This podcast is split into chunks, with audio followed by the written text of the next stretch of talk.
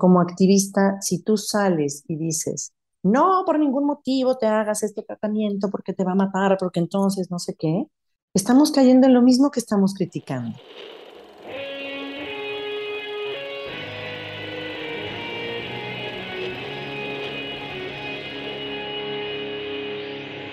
Bienvenidos a Volver al Futuro Podcast, donde platicamos con las mentes que nos impulsan a crear el nuevo paradigma de salud y bienestar, conducido por Víctor Sadia. Muy buenos días, muy buenas tardes, muy buenas noches. Hoy nos acompaña Tatiana Solana. Tatiana Solana es consultora en salud integral que mezcla la medicina alternativa, medicinas ancestrales y medicina germánica Cuenta con certificaciones en IIN, Quantum University y Body Medicine. Ha sido iniciada en artes chamánicas andinas y antroposofía y es fundadora de Caipacha, una tienda de productos conscientes. Tatiana, gracias por estar aquí. Víctor, gracias a ti. Estoy muy emocionada. Muy. Yo también. Y, la verdad quiero, me remonté hoy en la mañana la primera vez que tuvimos una conversación realmente, no, no, no por WhatsApp y hola, ¿cómo estás? Y, y fue cuando estábamos en un taller de, de Nirdosh y en una pausa estábamos hablando del, del, pelo blanco, ¿no? Tú llevas orgullosamente tu pelo blanco y me gustaría me platicaras un poquito cómo, cómo has significado este pelo blanco y qué ha, significado para ti dentro del estudio de las cinco leyes biológicas eh, lo que el pelo blanco puede llegar a, representar? Bueno, yo empecé a tener canas desde los 25 años y pues a esa edad como que me parecía absolutamente no, no quiero tener canas. Me empecé a pintar muy joven y seguí y seguí. Eh, empezó a ser muy, muy engorroso porque evidentemente cada vez eran más y tengo, me crece el pelo muy rápido. Entonces empezó a ser una monserga el, ¿cómo voy a estar pintando el pelo cada tres semanas? ¿no? Ni siquiera llegaba al mes, que normalmente la gente que se pinta el pelo le dura. Y dije, qué lata. Pero cuando empecé a meterme cada vez más en el mundo de la salud y empecé a ir mucho a los congresos de David Wolf, de pronto dije, wow, además estoy siendo muy incongruente con el tema del pintado del pelo porque por un lado es todos los tóxicos que me meto al cuerpo, pero por otro lado es cómo estoy yo intoxicando a la madre tierra cuando todo mi trabajo es de cuidado a la madre tierra, de un regresarle y no seguirle quitando. Y cuando empecé a ver que uno de los mayores contaminantes de las aguas del mundo son los peróxidos y todos los tóxicos de los químicos de, pues los tintes de pelo, dije, como que se me rayó el disco y dije, no, pues esto no está bien. Pero no estaba lista todavía. Y fue hasta uno de los retiros que hice en el Ausangate, en los Andes peruanos, que de pronto me empezó a crecer el pelo ahí y se me empezó a ver como a, ¿cómo se llama el de los gremlins que tiene su mechoncito blanco? Rayita, ¿no? Y empecé a verme como rayita y dije, pues ya no voy a hacer rayita. Voy a empezar a liberarme de esto que es, ¿y qué tiene que tenga canas? Está padre tener canas.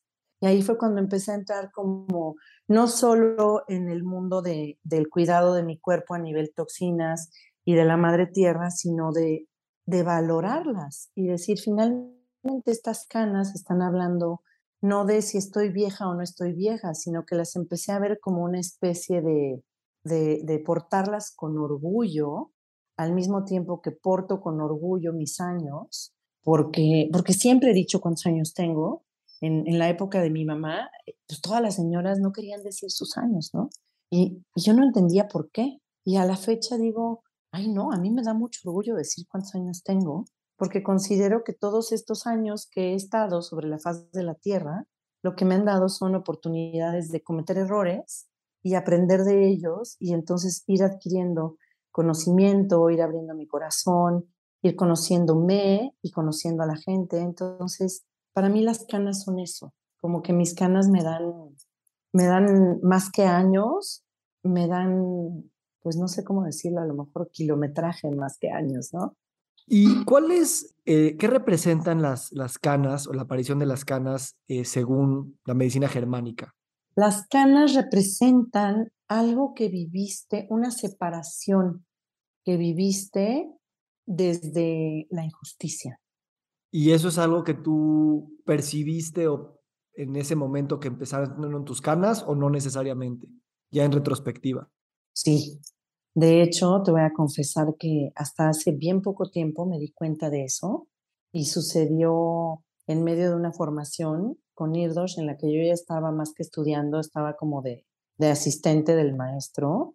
Y cuando empezaron a platicarlo, lo preguntó alguien, una chica muy canosa.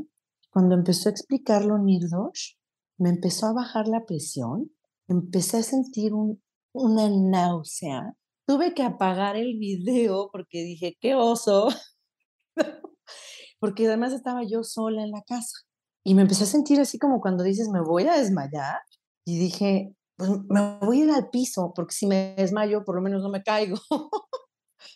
Las cosas que uno piensa, ¿no? Ya en lo práctico dije, pues si me desmayo, me desmayo en el piso y del piso no paso, ¿no? Apagué la cámara, pum, me fui al piso, hice muchos ejercicios de respiración y dije, wow, ¿cuántos años pasaron para que mi inconsciente me dejara ver a nivel consciente por qué me empezaron a salir canas? Y me hizo todo el sentido del mundo. Muy poquito tiempo después de ese momento em, hubo receso y entonces de plano le marqué a Nirdos, así de, le hablé y le dije, ¡pum! con las canas me pasó esto y esto y esto, y entonces empecé a sentir que me iba a desmayar.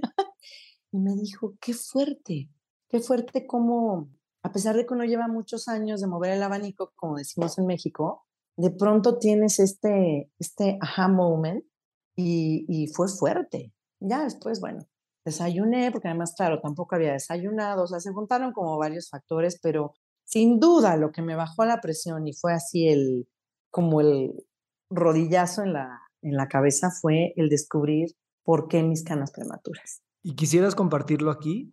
Pues sí, eh, no se lo he dicho, fíjate que creo que a nadie más que a Nirdos y a lo mejor a alguna otra persona. Tuvo que ver con, una, con un momento en el que cuando yo ya estaba trabajando, yo empecé a trabajar muy chica, pero de pronto un momento mi papá me dijo, pues sabes que la situación ¿no? de la economía familiar está así, tú ya llevas trabajando un tiempo y yo ya no te voy a poder pagar la universidad. Y entonces para mí fue como esta separación, por un lado, como de, la familia, de papá, sí lo viví como una injusticia, como decir, pero ¿por qué? ¿No? Claro, hoy lo puedo ver desde otro lugar y comprender muchas cosas, pero en ese momento lo viví totalmente desde una injusticia que me estaban haciendo y ahí me empezaron a salir caras. Gracias por compartirlo. Y es un, es un, es un acto de mucha vulnerabilidad, y, pero también de celebración, ¿no? Y de, y de saber que somos espejos de, muchas historias. Hemos platicado tú y yo de, del tema del, envejecimiento, no nada más en la línea de las canas, sino en general. Acabas de cumplir eh, hace poco 50 años. Y bueno, habíamos hablado de que es, eh, estás en un cambio en el organigrama social, pero ¿cómo, ¿cómo resignificar la edad? Porque aquí hablamos de salud y bienestar y la edad es una de las cosas más importantes dentro del contexto de la salud y la, enfermedad. ¿Y cómo, cómo vivir la edad desde una perspectiva cósmica, saliendo del tiempo lineal y resignificando la edad? Pues a final de cuentas cada uno de nosotros, ¿no? No, a lo mejor ojalá algún día en el colectivo también. Pero ¿cómo ha sido para ti este proceso eh, y cómo lo, cómo lo transmites? No sé cómo lo transmito, porque en el fondo no he hablado tanto de esto como con la gente en general, o no lo he manejado tanto en, en redes sociales, que creo que vale la pena hacerlo. Te voy a decir, yo cuando cumplí 30, ahí me cayó un 20 muy distinto que cuando cumplí 50. Ahí no me gustó cumplir 30. Sentí por primera vez que estaba entrando justo en un envejecimiento. Y, ay, cosita, ahorita que lo veo en retrospectiva, digo, estaba súper chiquita. Y ahora lo veo distinto. Ahora no sentí que estaba envejeciendo. Siento como un, estoy ganando sabiduría, estoy ganando conocimiento, estoy ganando apertura de corazón, como que conforme voy teniendo más años, lejos de verlo como la mayoría de la gente lo ve como un, estoy perdiendo cosas, yo lo veo como que estoy ganando.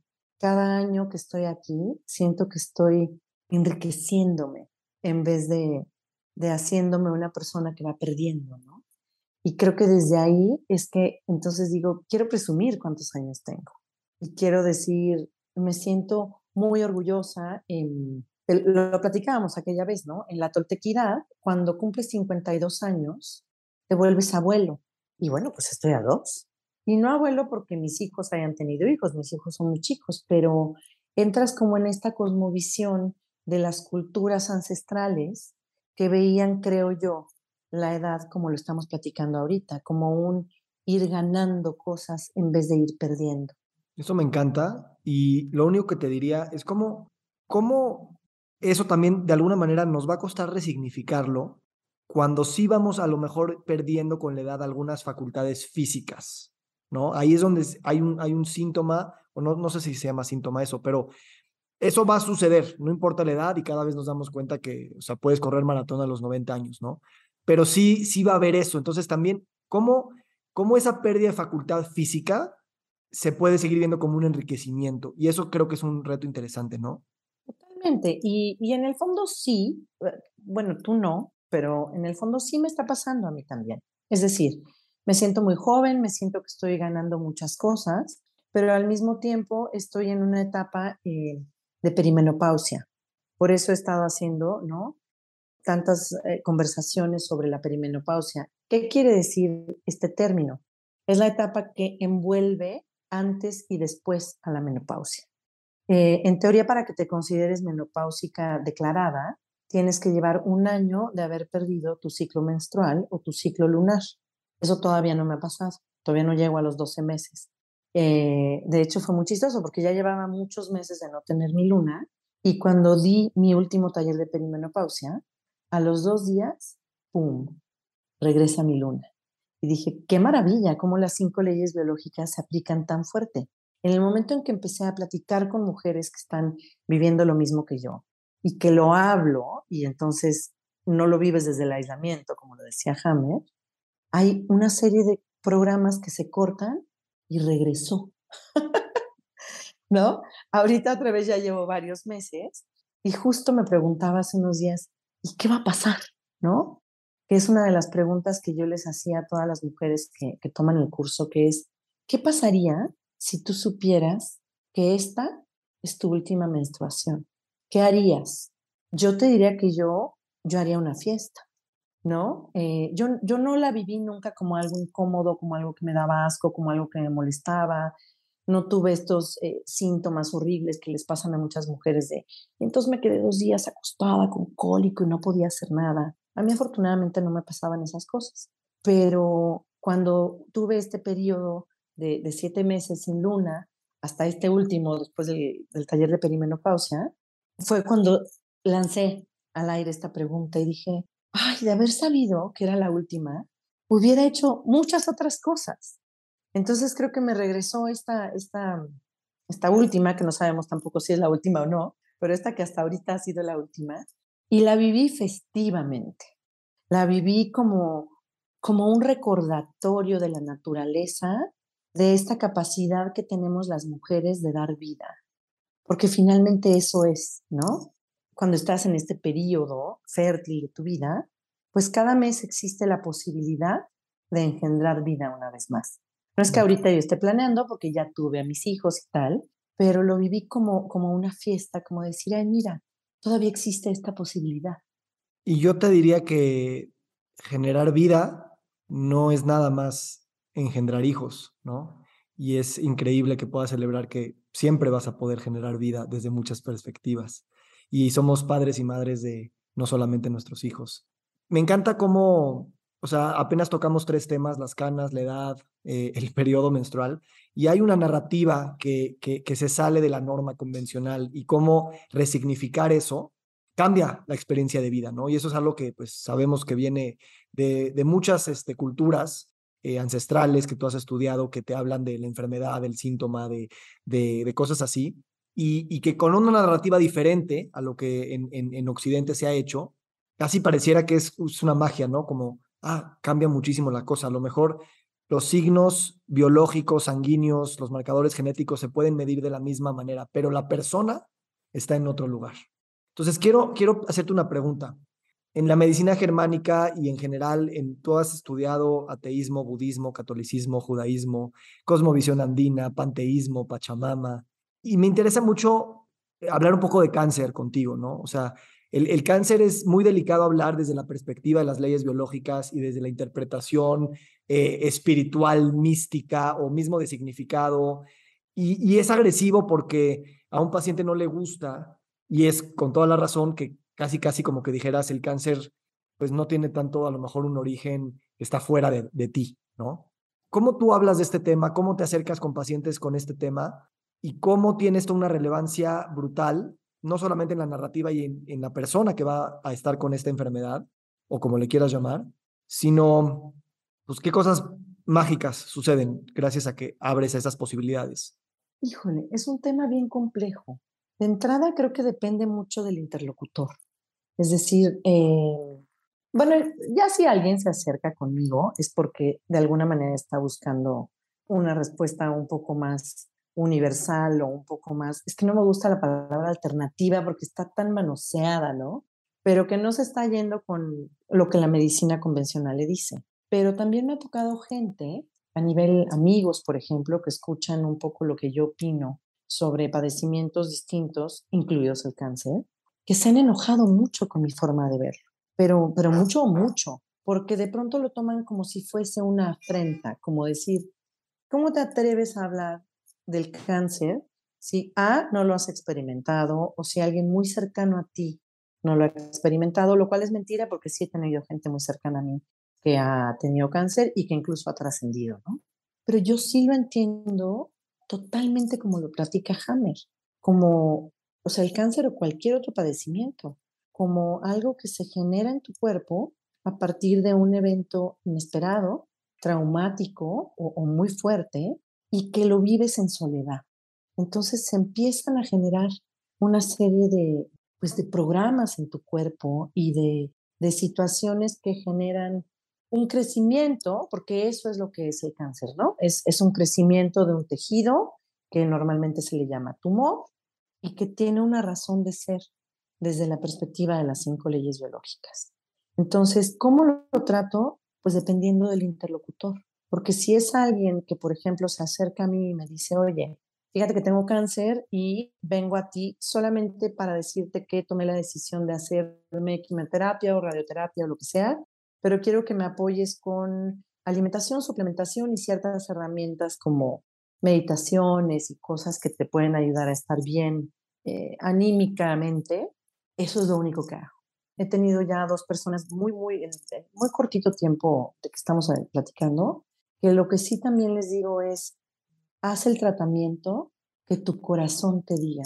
No lo hagas por darle gusto a tu esposo, a tu mamá, a tu hijo, a, a quien sea. Lo que sea que hagas, hazlo porque eso es lo que tú realmente quieres, porque tu tripa, por eso me toco el estómago, ¿no? Porque tu tripa te dice que eso es lo correcto. Y a partir de que un tratamiento va con tu sistema de creencias, que es un poco lo que he estudiado en física cuántica, para que cualquier tratamiento funcione, tiene que ir de acuerdo a tu sistema de creencias. Y conozco muchísima gente que se hace quimioterapia o se hace radioterapia y que cree que eso es lo que le va a funcionar y además le podemos ayudar con una serie de cosas para ir limpiando el cuerpo y demás, que le funciona de maravilla, que sale adelante, que desintoxicamos su cuerpo y que pasan años y siguen perfectos. Entonces, un poco por ahí va. Y si la persona lo que quiere es profundizar un poco más porque sí cree que este pensamiento de las cinco leyes biológicas tiene lógica, entonces ya nos vamos metiendo un poquito más como, como a la raíz del tema. Pero me parece que lo más importante es ser muy, muy respetuoso de hasta dónde quiere ir la persona. Es, es un poco como cuando hablamos de, si tu hijo está dormido, no llegas y, y le prendes la luz y pones la alarma y, ¿no? Llegas y cuidas el sueño y apapachas y si es hora de despertar es con besitos y con la luz con dimmer y con música muy suavecita para que poco a poco vaya entrando, ¿no? Y lo mismo sucede, creo yo, que con cualquier padecimiento físico. Hay que ir de acuerdo a lo que la persona quiere ir trabajando. Sabes, yo esto lo escucho y también con mis ojos más de sociología y, pensamiento sistémico. O sea, hay, hay una, hay un, el cáncer también es como este rompimiento de la cooperación multicelular, de alguna manera, ¿no? El, el, cuerpo rompe ciertas cadenas de cómo trabaja y, de alguna manera el cáncer es una enfermedad de, aislamiento, de, sentirte solo. Y, y, como humanidad a veces pareciera eso, ¿no? Que, que por traumas, por heridas, por eh, modelos de éxito eh, aspiracionales, de competencia, de, no voy a decir envidia, pero sí de despejear las cosas que no nos gustan entre nosotros, nos hemos separado mucho a nivel social y a nivel empresarial económico también esta separación de la empresa con el consumidor o de la empresa y pues la naturaleza que se ve como un recurso que se puede explotar. Se ve esta aislación, se ve este aislamiento, se ve esta falta de cooperación y de alguna manera es un cáncer social planetario también, donde la soledad nos está como diciendo, si tú vas a tratar de sobrevivir a toda costa, es decir, sin importar quién está al lado de ti, sean humanos o otras especies, pues no, no, esto no va a ser sustentable y vamos a terminar matando el espacio del, del cual dependemos. Eh, entonces, me imagino como llevar esta analogía del cáncer que, que, a este nivel planetario de saber que estamos haciendo una, tenemos que encontrar los principios de una cooperación pero como dices, no a fuerzas, no a golpes, no, o sea, con, con, una música suave y con la luz dimiada, porque tampoco podemos salir con estas banderas, hacer, no es que las empresas, no es que los doctores, no es que las quimioterapias, no es que todo eso sigue siendo una actitud revolucionaria y separatista y no una luz dimiada de besitos chiquitos a tus hijos. Absolutamente, y creo que mm, a, a mí la, la palabra que me viene es desacreditar. Durante mucho tiempo, digamos que la medicina convencional o, las industrias o las empresas, como tú las estabas ahorita nombrando, a las que estamos acostumbrados o convencionales, han desacreditado esta forma de pensamiento de la que estamos hablando nosotros. Y si nosotros queremos que se nos escuche y queremos hacer un cambio, lo primero que tenemos que hacer es no desacreditar lo que ya existe y no desacreditar lo convencional. Es decir, como activista, si tú sales y dices, no por ningún motivo te hagas este tratamiento porque te va a matar, porque entonces no sé qué, estamos cayendo en lo mismo que estamos criticando. Tenemos que partir de la base de no desacreditar ningún tipo de pensamiento que no sea como el nuestro, ¿no? Tenemos que, que permitirnos leer sobre lo que no, en lo que no estamos de acuerdo, escuchar lo que no conocemos y a partir de un poquito más de comprensión, Incluso a lo mejor hasta hay pedacitos de eso que decíamos que no estábamos de acuerdo, que decimos, ah, mira, bueno, esto, esto puede ser que sí. Te voy a decir una, una historia que recordé hace poquito, no me acuerdo con quién estaba platicando.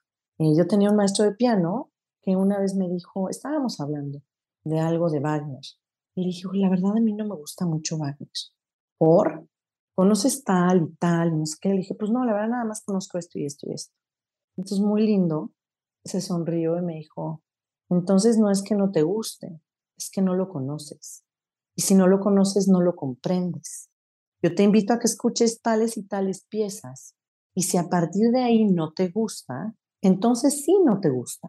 Pero hoy lo que pasa es que no lo comprendes. Y dije, ay, sí es cierto, ¿verdad? entonces creo que nosotros, como que nuestro, nuestro compromiso tendría que ser tratar de estudiar y comprender y escuchar un poco más estas cosas que hoy decimos no me gustan, para con conocimiento de causa poder decir si nos gustan o no. Y nunca desacreditarlas. Y esto aplica, o sea, tal cual para la muerte. Es como decir, no nos gusta la muerte, ¿no? A nivel individual o colectivo. Pero también es porque no la conocemos, ¿no? Eh, y, y, también pensando en la cooperación, estoy pensando en, o sea, estoy aquí leyendo algunas de mis notas que que hubo una cooperación increíble con más de, no sé, seis, siete personas que les pedí información de ti para, para este podcast. Entonces esta es una co-creación así muy, muy directa.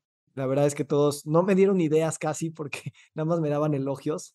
Pero bueno, rescaté unas cosas interesantes. Por ahí Joy me dice que eres la persona más responsable que yo jamás había conocido en temas laborales, ¿no? Que empezaste a trabajar a los 14, 15 años.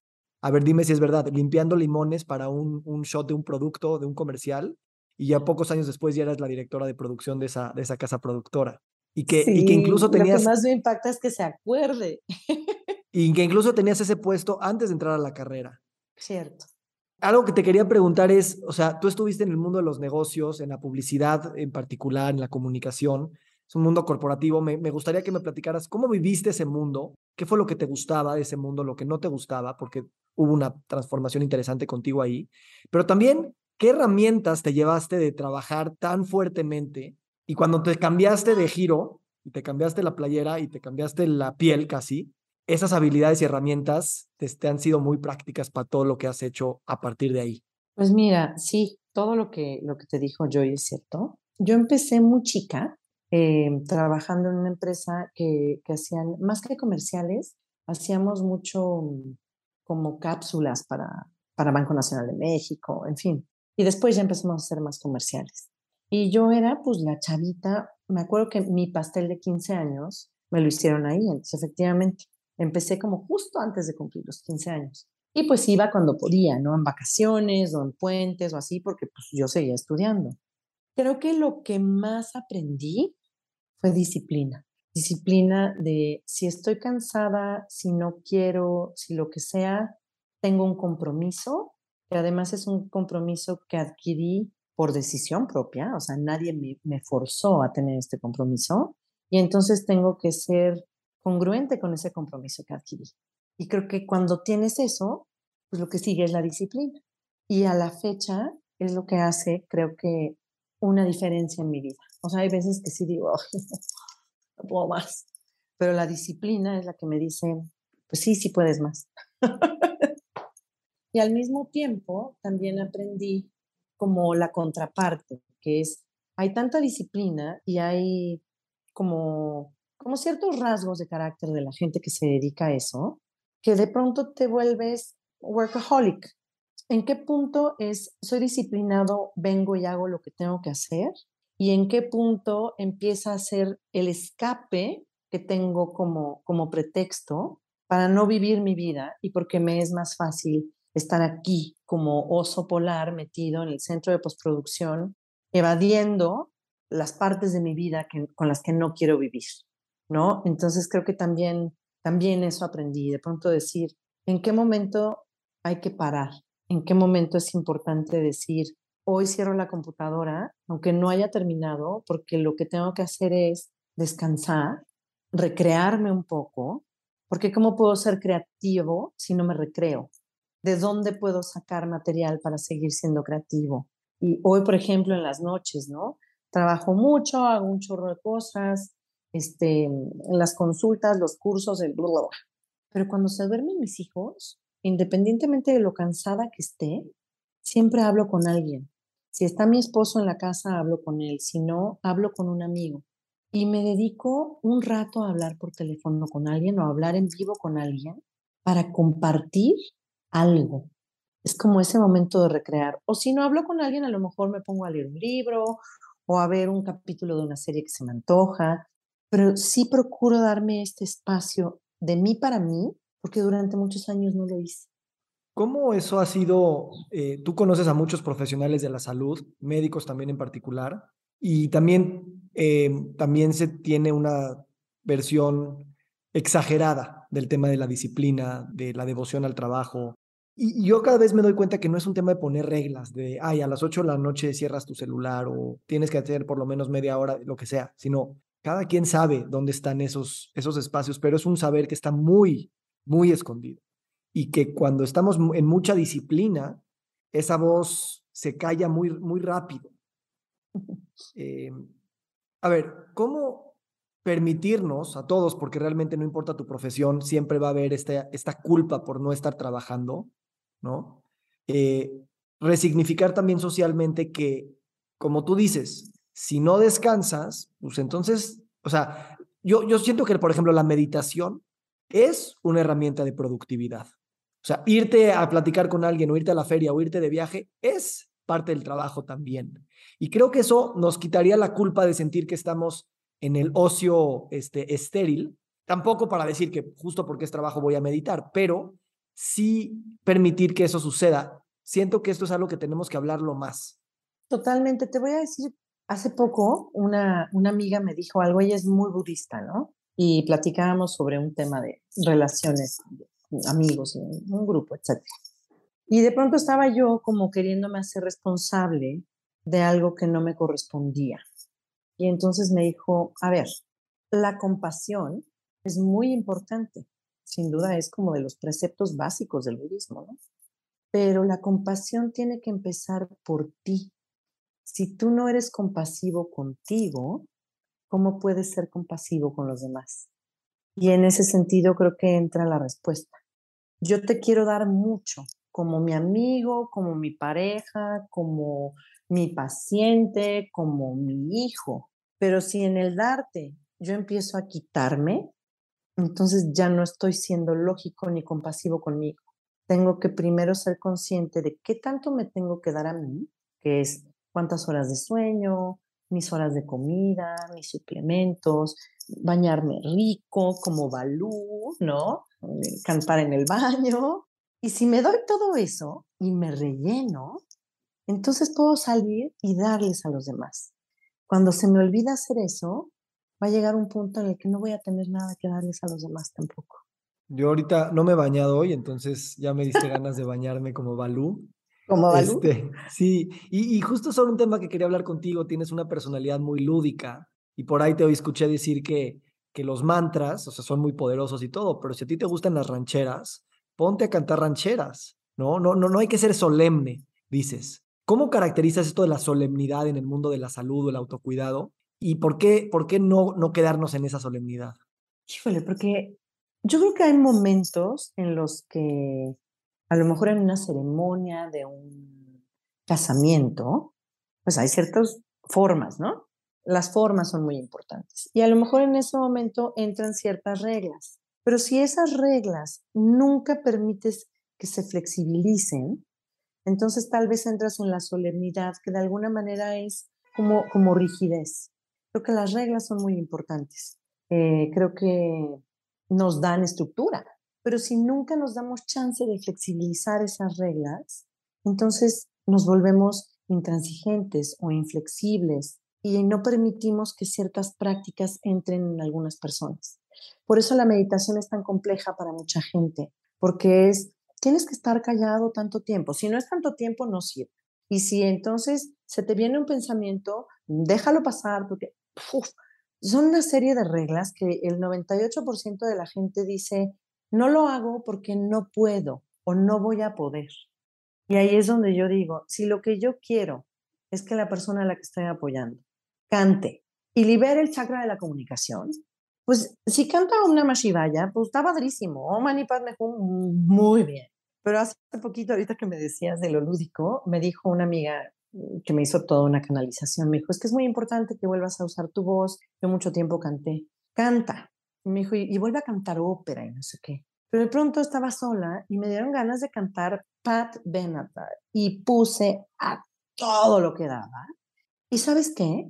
Me sirvió para lo mismo que haber cantado ópera. Yo creo que me sirvió más, porque no estaba preocupada de si voy a llegar a la nota, si me va a alcanzar el aire, si ¡pum! salió el pulmón, terminé divertida, riéndome, y el fin de mi ejercicio era ese.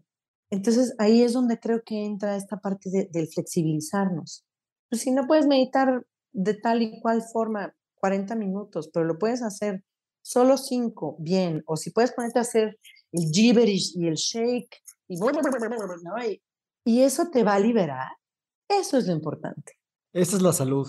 Yo creo que sí. Sí, la salud tiene integrado un poquito esta, esta, esta idea, yo creo, de, de, de salir de la solemnidad y, y, decir chingue su madre, a lo que sea, ¿no? A veces es hasta chingue su madre al profesional de la salud que te está mandando sus reglas o etcétera, ¿no? Y también eso hay que legitimizarlo porque pensamos que es pasar de unas reglas que no nos gustaron a otras reglas y entonces estamos en una caja diferente, pero sigue siendo una caja. Y entonces yo sí siento que aquí la salud, tanto del paciente como el profesional de la salud, es una apertura metodológica constante. Y eso me lleva al siguiente punto, que es, o sea, tú, eh, tú no vienes del mundo de la salud y das consultas y das ceremonias y das una serie de cosas ¿Cómo es para ti? O sea, digamos que yo llego hoy, hola Tatiana, me recomendaron contigo, más o menos platícame cómo has armado esta idea de conocer a tu paciente y de, y de, y de plantear caminos posibles? Pues primero les pregunto quién los refirió y qué buscan, porque de pronto si lo refirió X persona, ya sé que a lo mejor lo que está buscando es, ah, quiere hacer una ofrenda de tradición andina, o ah, quiere trabajar con este, una ceremonia de cacao o una ceremonia de psilocibina. Pero si lo refirió un doctor, ya sé que lo que quiere es más bien que le eche la mano en, ciertas cosas. Y siempre pregunto qué buscan, porque si no, es como cuando el, el niñito chiquito te pregunta, papá, ¿qué es sexo? y lo único que quería saber era la diferencia entre masculino y femenino, porque ¿no? lo vio en no sé dónde y tú ya estás con la idea de explicarle and the bees and the trees, ¿no? Prefiero como preguntar, ¿qué buscas? Para no irme como gorda en tobogán, echándoles un rollazo que, que no era lo que estaban buscando. Y a partir de ahí voy viendo como la personalidad y qué necesita y si es alguien que está buscando como, como un apapacho, de pronto los psicólogos que yo conocí cuando empecé con, terapias, era el típico de, aunque estabas hecho un mar de lágrimas, ni siquiera se acercaban a tocarte la mano, ¿no? Y tú lo que necesitabas es que alguien te diera un abrazo fuerte de oso cavernoso y te contuviera. Y yo eso hago. O sea, llega alguien y, y como si no lo conozco bien, lo primero que hago si empiezan a llorar, por ejemplo, es decirle, ¿te puedo dar un abrazo? Porque si no incluso puede ser hasta intrusivo porque no saben que tú eres de las que sí abrazas. Una vez que te dicen sí, es, ah, te voy a abrazar y, luego vemos lo demás. Pero, pero hay gente que a lo mejor nunca se va a permitir hacer eso y lo que necesita es tener una plática mucho más de, de sustancias, neurotransmisores. Esto te sirve para el sistema nervioso autónomo y entonces va a pasar tal, tal, tal, y necesito que tus macronutrientes, y a lo mejor esa personalidad lo que necesitaba era ese tipo de, de consulta. Y conforme va avanzando, va cambiando el, el, lenguaje, la cercanía. La verdad es que es, es totalmente orgánico y depende del interlocutor también. Sí, eso en la escuela convencional de salud, el, el decir que es totalmente orgánico, abierto, espontáneo, humano, eh, se ha quitado por mucho tiempo y es casi casi como una ingeniería de, a ver, esto es lo que se hace, este es el cuestionario, si te dice A, entonces B, si te dice C, entonces D, y tiene mucho valor eso, como dices, no es desacreditarlo, pero en la conexión este, humana que hay entre un profesional y un, paciente, eh, pues somos, así como somos reglas, también somos espontaneidad, somos presencia y somos creatividad inmediata. Y creo que el profesional de la salud se siente más en su elemento cuando se siente con la confianza de que de algún lugar me va a venir esto, que pensar que siempre lo va a tener que referir a un, tengo que pensar que decía el libro, ¿no?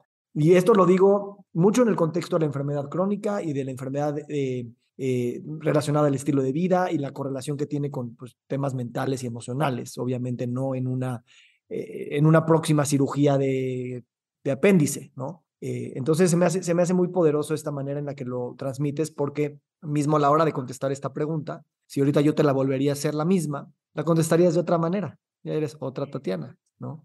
Y te quiero agregar algo que de repente a la gente le saca de onda, pero lo hago a propósito. Yo normalmente no les digo, tienes que, debes de.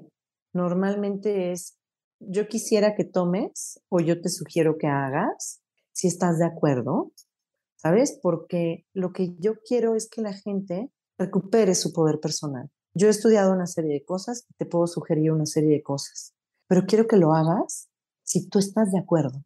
Quiero que tú tomes la decisión de hacerme caso, porque de pronto ha pasado que la gente va con, con el médico, con el chamán, con el brujo, con lo que sea, a que le digan qué tienen que hacer, sin pensarlo, sin cuestionarlo. Y es como un, como un dogma, ¿no? Y yo yo creo que es lo contrario. Creo que es, me acerco a ti porque creo que puedes ayudarme en una serie de cosas y voy a tomar de lo que me sugieres lo que considero correcto. Y si me hace ruido, te voy a decir, oye, esto, ¿por qué esto? Yo soy como Mafalda, ¿no? bueno, sí, pero ¿y por qué? ¿O para qué? Me encanta. Y eso, eso me gusta despertarle a la gente que viene aquí. Mafalda sería una excelente doctora. Exacto. pero que tomen la decisión de recuperar su poder personal y decir, lo estoy haciendo porque me lo sugirieron, pero porque además estoy de acuerdo con ello. Me encanta.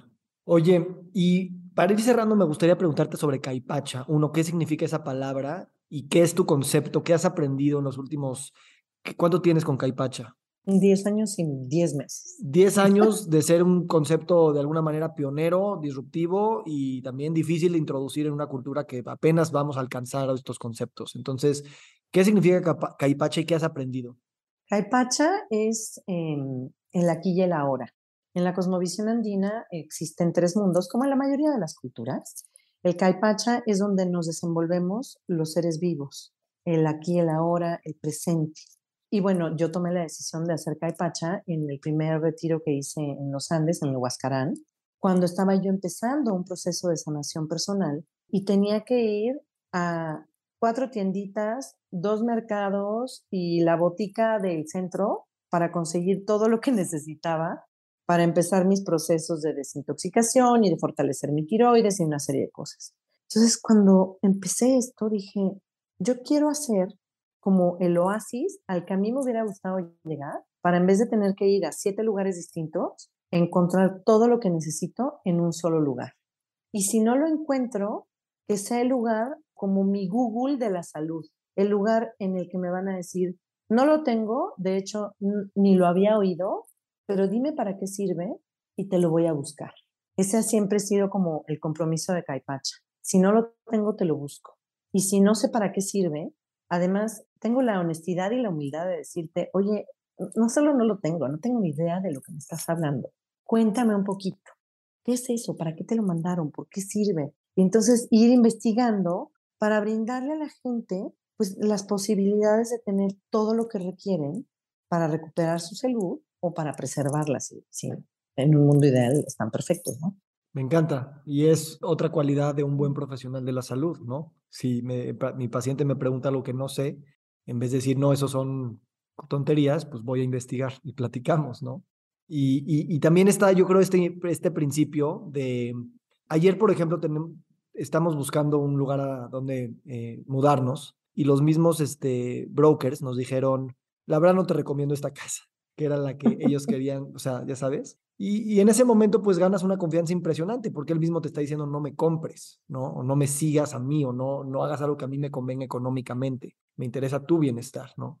Y creo que ese es uno de los principios eh, que podrían hablar mucho de lo que tanto un profesional de la salud puede hacer como un comercio, ¿no? Como un comercio que no tenga fuerzas que empoderar a su paciente, pero solo si me compras mi marca, mi gadget, mi producto, ¿no? Y creo que si rompemos esta idea de que pues todo es para generar demanda, a la larga vas a tener mucho más resultados y mucho más clientes, precisamente porque te está interesando el bienestar de tu cliente y no nada más decir que tu último objetivo es venderles.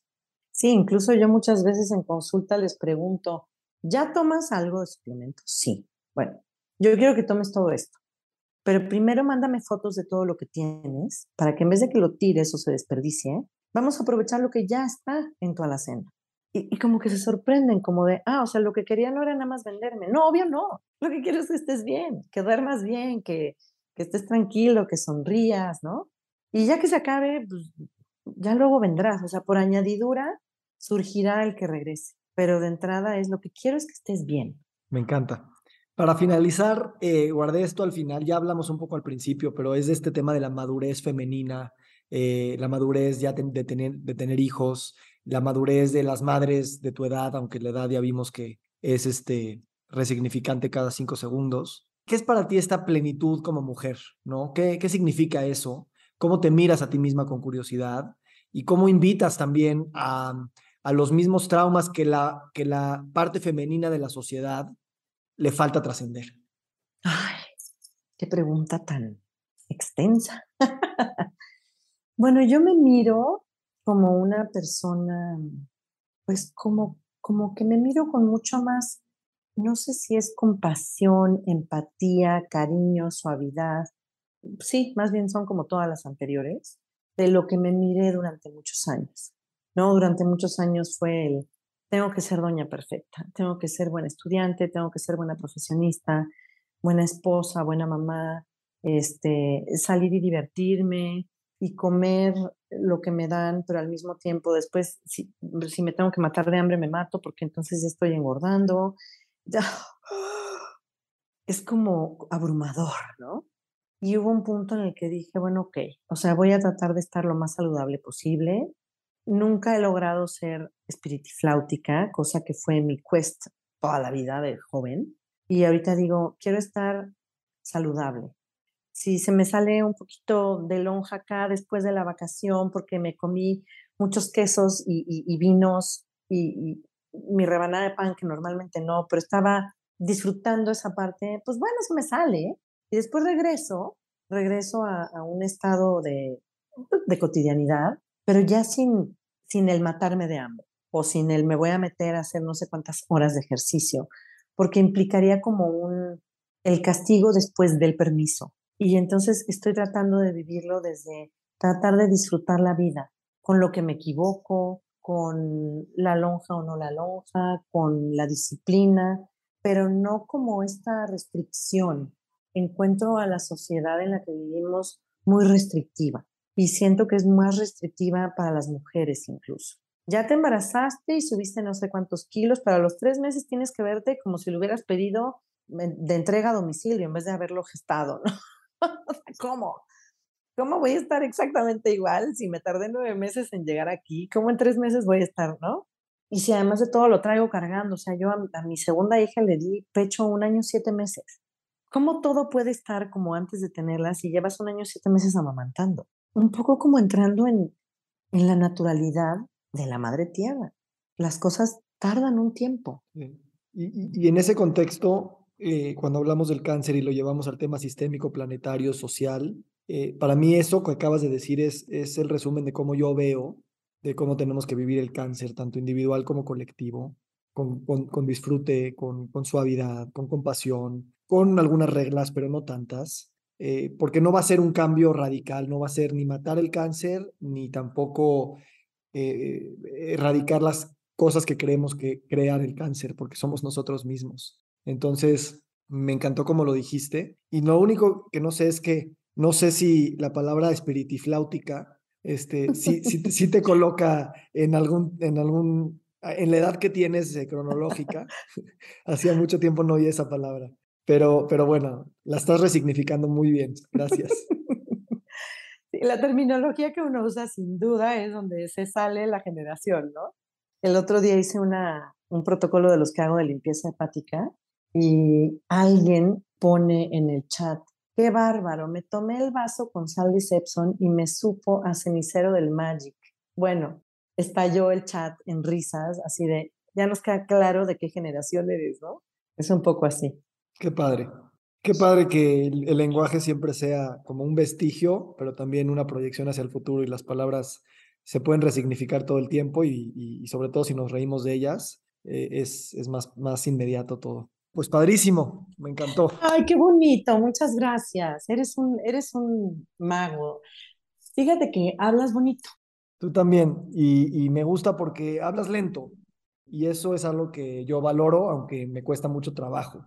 Eh, yo trato de hablar rápido porque me desespero, pero me gusta tu velocidad, es, es, es precisa.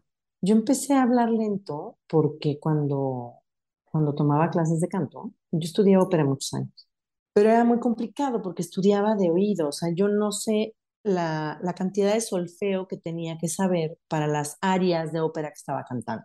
Tengo muy buen oído, me decía mi maestra que tengo un oído casi absoluto. Entonces yo escucho, escucho, escucho y era así de, ah, pues ya me la aprendí. Pero cuando había como pasajes que me costaban trabajo, corría y siempre me detenía mi maestra, me decía, no corras, no corras porque cuando corres es porque tienes miedo de este pasaje que te cuesta trabajo. Pero entre más corres, menos te sale.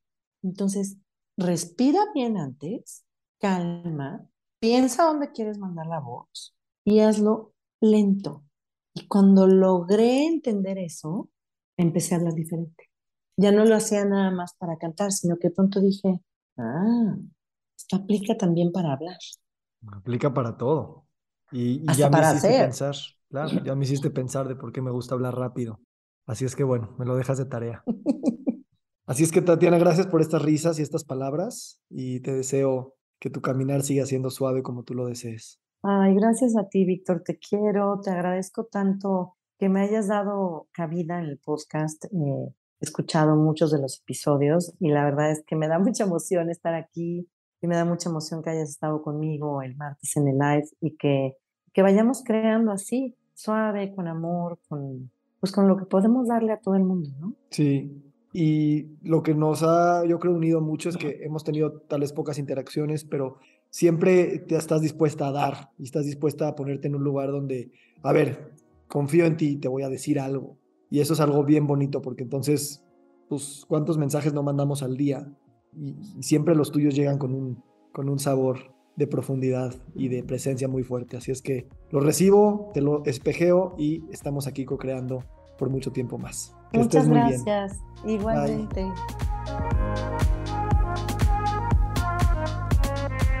Nos encantaría recibir tu retroalimentación de estos podcasts para continuar generando contenidos que te sean útiles e interesantes. Si puedes, déjanos un comentario en la página web victorsaadia.com.